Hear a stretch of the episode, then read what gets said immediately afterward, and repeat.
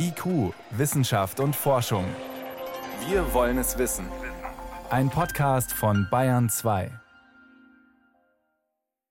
Es ist ein einziger Kabelsalat hier. Zig Ladekabel mit lauter verschiedenen USB-Anschlüssen ist normal, sollte aber eigentlich schon längst der Vergangenheit angehören. Wann brauchen wir nur noch ein Ladekabel für alle Geräte? Das ist gleich eins unserer Themen. Außerdem fragen wir, wer dieses Geräusch macht. Kleiner Tipp, es ist keine Trommelgruppe und der Sound wird nicht an Land erzeugt. Die Auflösung gibt's gleich. Aber zuerst geht es um die Frage, wie bekommen wir trotz Omikron-Welle ein realistisches Bild der Pandemie? Wissenschaft auf Bayern 2 entdecken. Heute mit Stefan Geier.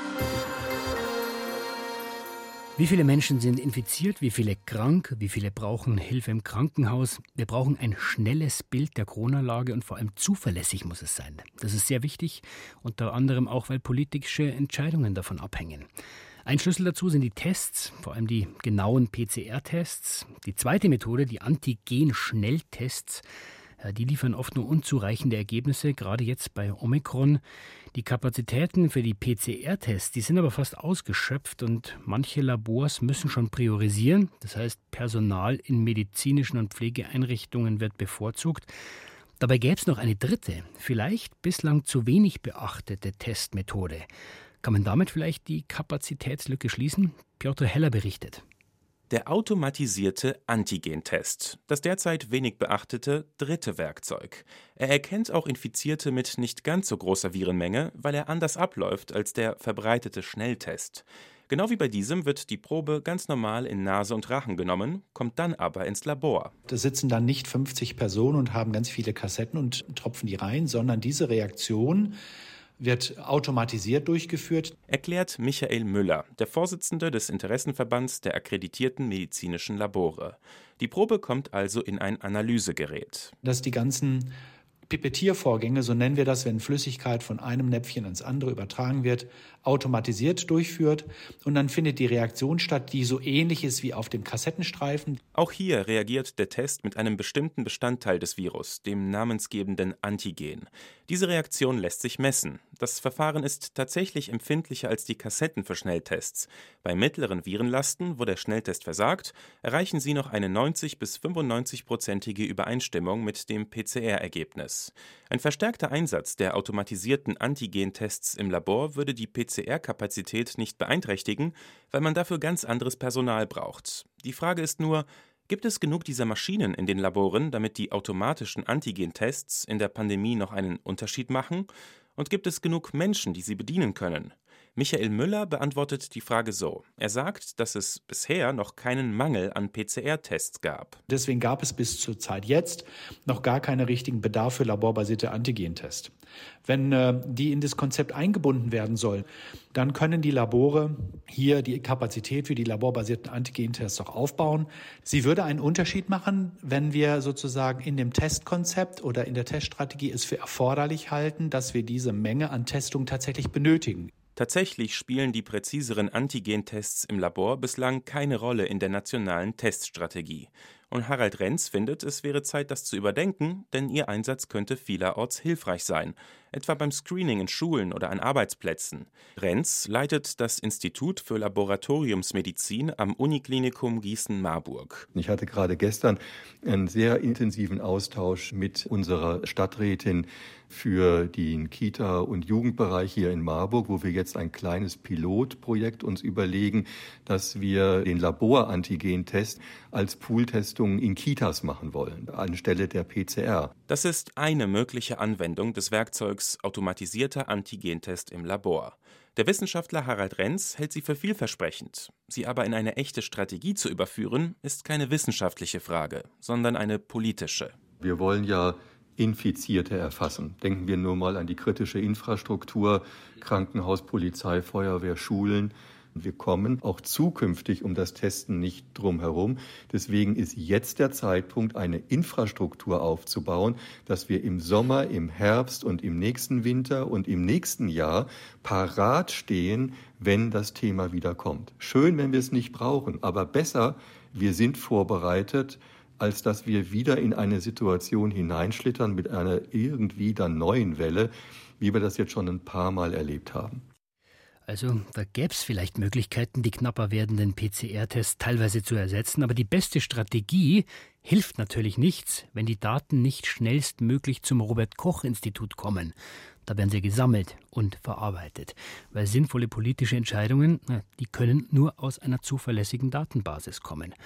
Jetzt melden aber immer mehr Städte und Landkreise Schwierigkeiten, wenn ihre Gesundheitsämter die Daten übermitteln sollen. Der Grund sind offenbar Softwareprobleme. Immerhin haben wir inzwischen Software. Frage an meinen Kollegen Peter Welchering. Peter, ich erinnere mich zu Beginn der Pandemie. Da haben wir ja noch berichtet, da stehen Kisten mit Faxausdrucken von Tests in den Gesundheitsämtern rum. Die, die werden dann von Hand erfasst. Das ist inzwischen nicht mehr so. Naja, also sowohl die Gesundheitsämter als auch die Laboratorien, die ja die Tests dann auswerten, die haben die noch. Aber damit eben die Labordaten tatsächlich nicht mehr an die Gesundheitsämter gefaxt werden müssen und damit dann eben auch die Gesundheitsämter nicht mehr ihre Zahlen an die Landesgesundheitsämter faxen müssen, da haben in der Tat Landesregierung und die Bundesregierung ja stark darauf gedrängt, dass die Ämter eben die Software SORMAS vom Helmholtz Zentrum für Infektionsforschung einsetzen. SORMAS steht für SORMAS steht dabei für Surveillance, Outbreak, Response Management and Analysis System.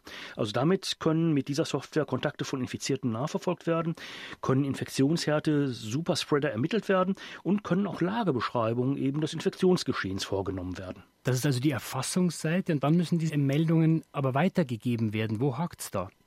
Ja, auf jeden Fall ist diese Weitergabe ein Teil des Problems, denn mit SORMAS können die Daten eben nicht direkt an das Robert-Koch-Institut weitergegeben werden. Das Robert-Koch-Institut setzt nämlich eine eigene Software ein, die heißt SurfNet. Und das hat damit zu tun, dass die Meldekette, die dafür vorgesehen ist, dass eben die Daten im Robert-Koch-Institut landen, aus dem Jahr 2006 stammt. Also die SurfNet-Meldekette des Robert-Koch-Instituts, die wurde 2006 ins Werk gesetzt und da ging man tatsächlich noch bei der Übermittlung von Zahlen über Infektionskrankheiten von der Übermittlung per Telefax aus. Und das heißt, was diesen Zwischenschritt betrifft, da sind wir wirklich noch auf dem Stand wie vor vielen Jahren? Ja, also das Papier zum Meldeweg aus dem Jahr 2006, das sieht vor, eben 400 Gesundheitsämter übermitteln ihre Daten an 16 Landesgesundheitsämter. Die sammeln diese Daten erstmal und dann werden diese Daten nochmal verwaltungstechnisch aufbereitet. Die haben nämlich damals Daten, wenn es sehr nötig war, tatsächlich per Fax, aber auch per Tabellenkalkulation oder als Word-Datei angenommen, in den Landesgesundheitsämtern dann einmal am Tag aufbereitet und dann eben ans Robert-Koch-Institut weitergeschickt. Gut, inzwischen haben wir aber die Software. Warum geht es trotzdem nicht schneller? Weil das Robert Koch Institut im Prinzip auf dieser alten Meldekette besteht und sagt, wir nehmen nur das an, was per Surfnet gemeldet wird. Die Gesundheitsämter aber setzen ja auf das SORMA-System. Das heißt, da müssen alle Daten über eine Schnittstelle und diese Schnittstelle gibt es, aber die macht eben oft Probleme und deshalb hängen die Zahlen dann einfach hinterher. Macht Probleme heißt, wie können wir uns das bildlich vorstellen? Naja, ein Beispiel. Gesundheitsämter klagen, dass über mangelnde Benutzerfreundlichkeit eben die Bedienung so schwierig sei, dass viele damit nicht umgehen können, ihrer Mitarbeiter. Dann ist auch immer wieder zu hören, die Schnittstelle sei unnötig kompliziert und komplex angelegt. Das hat damit zu tun, Surfnet ist eben zu einer Zeit entstanden, als die Programmierer noch davon ausgingen, dass mit dieser Software nur Leute zu tun haben, die besonders darauf geschult sind und nur in den Landesgesundheitsämtern sitzen. Aber die Software allein ist nicht das Problem, das geht weiter. Sondern welche Probleme gibt es noch? Naja, diese Meldekette ist eben unverändert geblieben. Und die war damals im Zeitalter des Telefaxes auf Meldezeiträume von mehr als einer Woche ausgelegt. Das ist heute viel zu langsam, ne? Ja, damals hat man sich mit der Woche zufrieden gegeben, heute sagt man, das geht überhaupt nicht mehr. Und immerhin die Institute, die Labors, die sagen jetzt, okay, wir können das in 24 Stunden machen, aber in den Landesgesundheitsämtern, da werden nach wie vor die Infektionszahlen gesammelt und dann einmal in einem ordentlichen Datenlauf einmal am Tag weitergereicht, statt beispielsweise ständig automatisiert weiterzufließen. Und dass die Gesundheitsämter eben nicht direkt die Zahlen an das Robert-Koch-Institut melden, das sorgt dann eben für Verzögerungen. Aber wie gesagt, da müsste man die Organisation ändern. Das ist keine Frage der Technik. Klingt nach Problemen an mehreren Stellen. Was müsste denn, Peter, passieren, damit wir wirklich eine aussagekräftige Datenbasis bekommen und diese Pandemielage eben auch schnell und richtig beurteilen können? Und was konkret jetzt diese Sieben-Tage-Inzidenz angeht, da brauchen wir einfach einen neuen Meldeweg, nämlich einen digitalisierten. Das heißt, wir müssen da die gesamte Infrastruktur eigentlich neu planen, dann die Schnittstellen und dann die Anwendung. Und dafür bräuchten wir im Prinzip eine neue Software, die Surfnet dann ablöst. Das bräuchten wir, sagst du. Wie geht es denn tatsächlich weiter mit den Pandemiezahlen? Immerhin hat das Robert Koch Institut jetzt die Überarbeitung von Surflet zugesichert, aber eben keine neue Software. An eine wirkliche Digitalisierung des Meldewegs mit neuer Software denkt da und traut sich im Augenblick keiner ran. Und wie lange würde es dauern, wenn man wirklich so eine neue Software entwickelt, bis die dann wirklich einsatzfähig ist? Das hängt auch vom Budget ab. Also es kommt darauf an, wie viele Entwickler darauf angesetzt werden und äh, wie viele Ressourcen die zur Verfügung haben. Aber wir haben ja gesehen, wenn man das wirklich wie bei der Corona-Warn-App mit richtig Druck dahinter, großem Budget macht, dann kann man auch solch ein Projekt in einem halben Jahr umsetzen. Also die Probleme mit der Software verzögern die Weitergabe der Infektionszahlen und deswegen bekommen wir immer noch kein schnelles, zuverlässiges Bild der Pandemie. Vielen Dank für diese Erklärungen, Peter Welchering. Gerne. IQ, Wissenschaft und Forschung. Wenn Sie mehr wissen wollen, Hintergründe zum Programm von IQ finden Sie unter bayern2.de. IQ, Wissenschaft und Forschung. Montag bis Freitag ab 18 Uhr. Sie hören Bayern 2. Ich habe heute Morgen mal geschaut in meiner Schublade. Ein Kabelsalat. USB-A haben wir hier. Dann USB Mini Micro-USB. Also es ist ehrlich gesagt schon mal zum Verzweifeln, ja, wenn man den richtigen Ladestecker sucht. Jedes Gerät braucht ein anderes Kabel. Aber das muss sich ändern, hat auch ein EU-Kommissar sich schon beschwert. Das ist das Ärgernis. Ich habe gestern meine Schreibtischschublade angeguckt und fand sechs verschiedene Ladegeräte für Handys darin. Und deswegen soll eins für alle her. Ein Ladekabel, das an alle Geräte passt. Aber Moment mal, das war doch Günther Verheugen. Das hat er schon 2009 gesagt, also vor über zwölf Jahren. Ich habe heute Morgen nachgezählt, ja, ich habe allein fünf verschiedene Ladekabelstecker gefunden. Aber wieder mal, naht Hilfe. Letzten September hat die EU-Kommission einen Gesetzentwurf veröffentlicht, der einen einheitlichen Ladeanschluss festlegt. Und der heißt USB-C. Wird's diesmal was? Für Anna Cavazzini war dieser Schritt überfällig.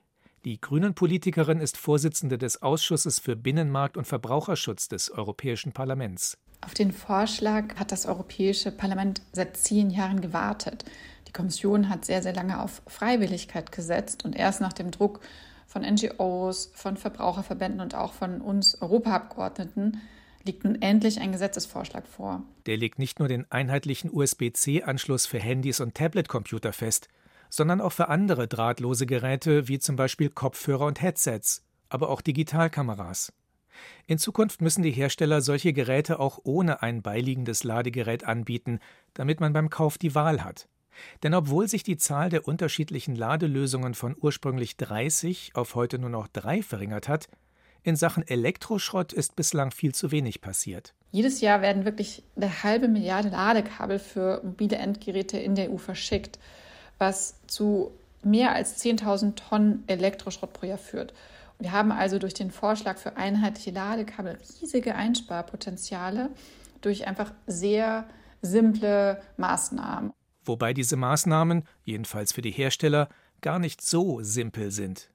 Zwar verfügen viele Geräte ohnehin schon über einen USB-C-Anschluss, aber um einen Akku möglichst schnell zu laden, reicht es nicht, das Ladegerät bzw. Netzteil, USB-Kabel und Smartphone mechanisch zusammenpassen, also von der Steckerform her, erklärt Andreas Merker. Er hat beim deutschen Hersteller Gigaset den Smartphone-Bereich aufgebaut und geleitet. Da geht es auch hin bis zur Elektronik. Das heißt, die Spannungen, die über die Netzgeräte zur Verfügung gestellt werden, sind teilweise unterschiedlich. Die Standards, es gibt unterschiedliche Quick- oder Fast-Charging-Standards, die hier eine Rolle spielen. Das heißt, Gerät und Netzteil kommunizieren miteinander. Welche Spannung, welchen Strom kann ich vertragen? Anders als früher geben moderne USB-Netzteile zum Beispiel nicht nur 5 Volt Spannung ab, sondern bei Bedarf auch ein Vielfaches davon. Und um die Sache noch komplizierter zu machen, lassen sich bestimmte Spannungen bzw. Ströme nur abrufen, wenn auch ein geeignetes Kabel angeschlossen ist. Damit Ladegeräte und Netzteile trotzdem untereinander austauschbar sind, müssen die Komponenten laut Gesetzentwurf bestimmte Ladeprotokolle unterstützen. Gigaset sieht den Gesetzentwurf relativ gelassen. Zum einen haben die aktuellen Smartphone-Modelle schon einen USB-C-Anschluss, Zum anderen hat der Hersteller auch eine weitere Vorgabe aus dem Entwurf der EU-Kommission bereits umgesetzt. Wir sind jetzt bei unserem neuesten Smartphone dazu übergegangen, das Netzteil nicht mehr mitzuliefern. Und der Kunde hat die Wahl aktuell zwischen zwei Netzteilvarianten. Einmal Standard ohne Schnellladefunktion und ein schnellladefähiges Netzteil, was dann 5 Euro mehr kostet, auszuwählen. Was dann natürlich auch wieder für weitere andere Geräte, die diese Funktion besitzen, genutzt werden kann. Gegen einen vorgeschriebenen USB-C-Anschluss sträubt sich hingegen Apple. Der Anschluss behindere Innovationen. Dabei setzt der Hersteller bereits auf USB-C, zumindest bei einem Teil der iPads und bei den MacBooks. Die iPhone-Modelle haben aber nach wie vor einen Lightning-Anschluss. Andreas Merker kann Apple hier durchaus verstehen. Neben einer reinen Ladefunktion sind auf diesen alternativen Steckern weitere Funktionen hinterlegt, Headset-Anschluss und ähnliches. Das heißt, in der Übergangsphase wird das immer eine Schwierigkeit sein und auch den einen oder anderen Kunden verärgern, der dann seinen altgewohnten Standardstecker, etablierten Standardstecker jetzt auf einmal nicht mehr verwenden kann für die neuen Geräte. Weil zum Beispiel der Headset-Adapter nicht mehr passt. Kritische Anmerkungen zum Vorstoß der EU-Kommission kamen aber auch vom USB Implementers Forum, einer Organisation, die die Weiterentwicklung und Verbreitung der USB-Technologie fördert. Das geplante Gesetz hat jetzt aber eine weitere Hürde genommen. Der Rat der EU-Mitgliedstaaten hat seine Position festgelegt. Den Vorschlag der EU-Kommission hat er ergänzt, um Piktogramme, an denen man beim Kauf erkennt, ob ein Ladegerät mitgeliefert wird oder nicht, beziehungsweise welche Eigenschaften ein geeignetes Ladegerät haben sollte. Außerdem wurden technische Spezifikationen präzisiert. Damit geht es nun in die nächste Runde, sagt Anna Cavazzini. Das Europäische Parlament als zweite legislative Kammer in der Europäischen Union verhandelt gerade seine Position. Ich vermute, dass wir im Frühjahr im Plenum über den Vorschlag abstimmen und dann können direkt danach die Verhandlungen mit dem Rat losgehen, denn Parlament und Rat müssen sich noch auf eine gemeinsame Position einigen am Ende. Bis das Gesetz dann auch tatsächlich greift, wird es aber noch einmal mindestens zwei Jahre dauern. Also Mitte der 2020er Jahre soll es dann ein Ladekabel für alle Geräte geben. David Globig hat berichtet. Sie hören Bayern 2. Bayern 2. Wissenschaft schnell erzählt.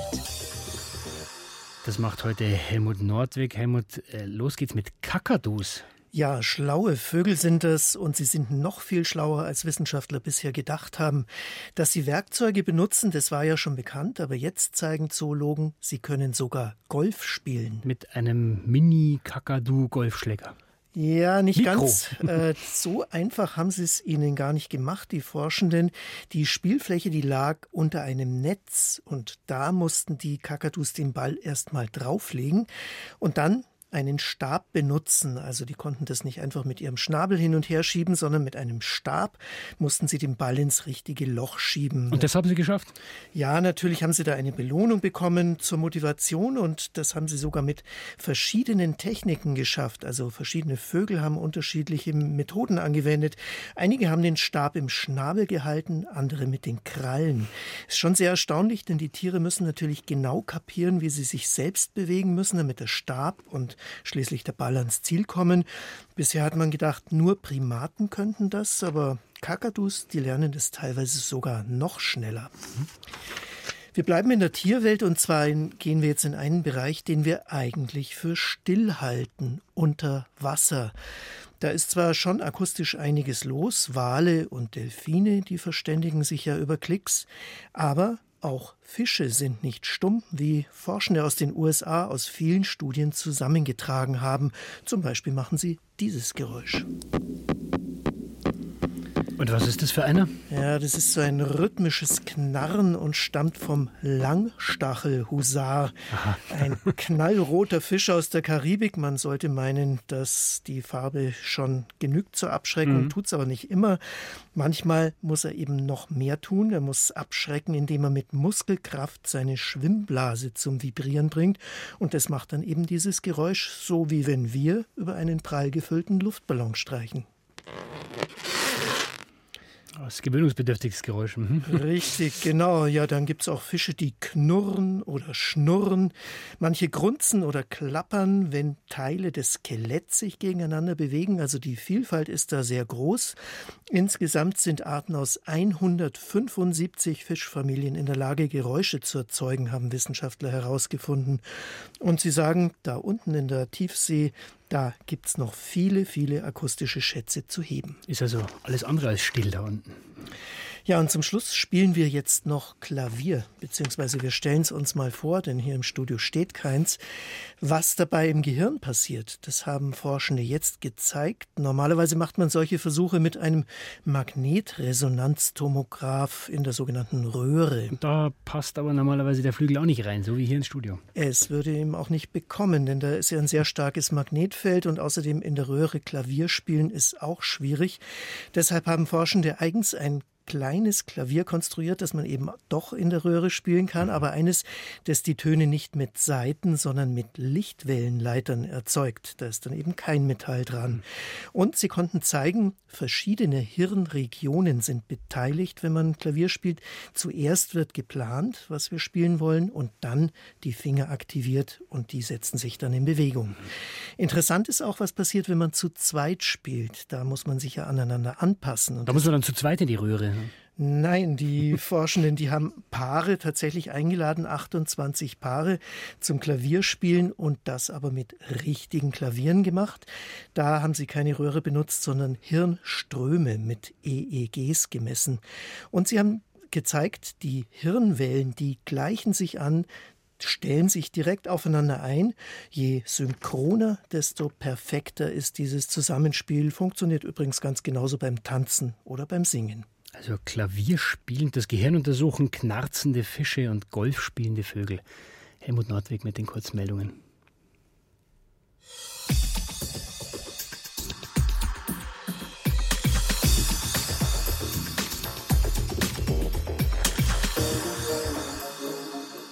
Jetzt ist bei uns das Wetter kalt, nass, windig, regnerisch. Im besten Fall kriegen wir noch ein bisschen Schnee.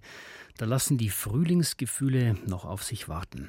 Aber es gibt einen Ort, da kündigt sich der Frühling bereits an. Und zwar, wenn man nach oben schaut, in den Nachthimmel. Was es da Kurioses zu sehen gibt in den nächsten Wochen, Yvonne Meyer.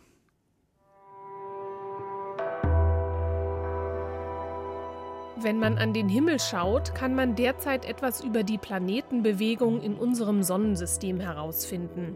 Das sieht man gerade gut bei Jupiter. Der geht diesen Monat abends im Westen immer früher unter und verschwindet zur Monatsmitte ganz. Und Mars ist erst kürzlich wieder am Morgenhimmel aufgetaucht und wird erst langsam wieder die Nacht erobern.